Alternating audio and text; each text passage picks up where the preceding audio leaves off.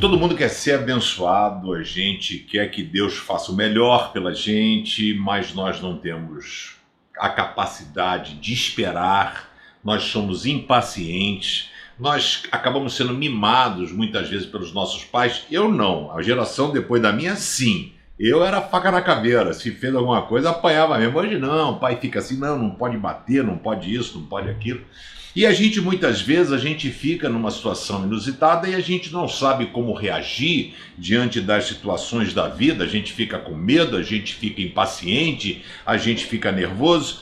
Mas Deus sempre tem um propósito para a nossa vida. E a Bíblia fala que ele tem um olhar diferenciado do nosso porque ele consegue enxergar aquilo que vai acontecer amanhã. Né? Os caminhos dele são mais altos que os nossos e os pensamentos também. É lindo quando a gente vai a Isaías, um profeta palaciano, ele profetizava para reis. E Isaías 30, ele também foi um profeta que falou muito sobre a vinda do Messias, né? várias profecias messiânicas. E ele então está falando para o povo de Israel, no caso Judá, as tribos do sul. E diz assim: O Senhor, o Santo Deus de Israel, diz ao seu povo: Se voltarem para mim e ficarem calmos, ou seja, não adianta você voltar para Deus e tipo assim, e não deixar Deus trabalhar na inteireza. E é, ficarem calmos, vocês serão salvos. Fiquem tranquilos e confie em mim. Sabe quem está falando? O Criador dos céus e da terra, Deus.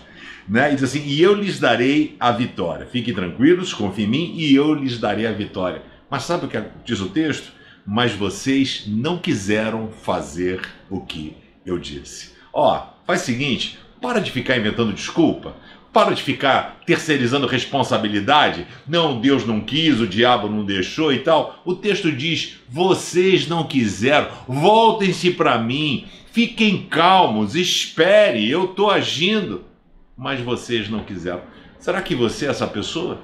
Será que você não tem mantido a calma? Você não está esperando Deus agir? Será que você não está obedecendo? Vamos virar esse jogo? Vamos fazer isso hoje? Que Deus abençoe muito a sua vida. Confie sempre em Deus. Valeu? Se inscreve no canal Pense, dá um joinha e compartilhe no WhatsApp pelo menos com três amigos seus.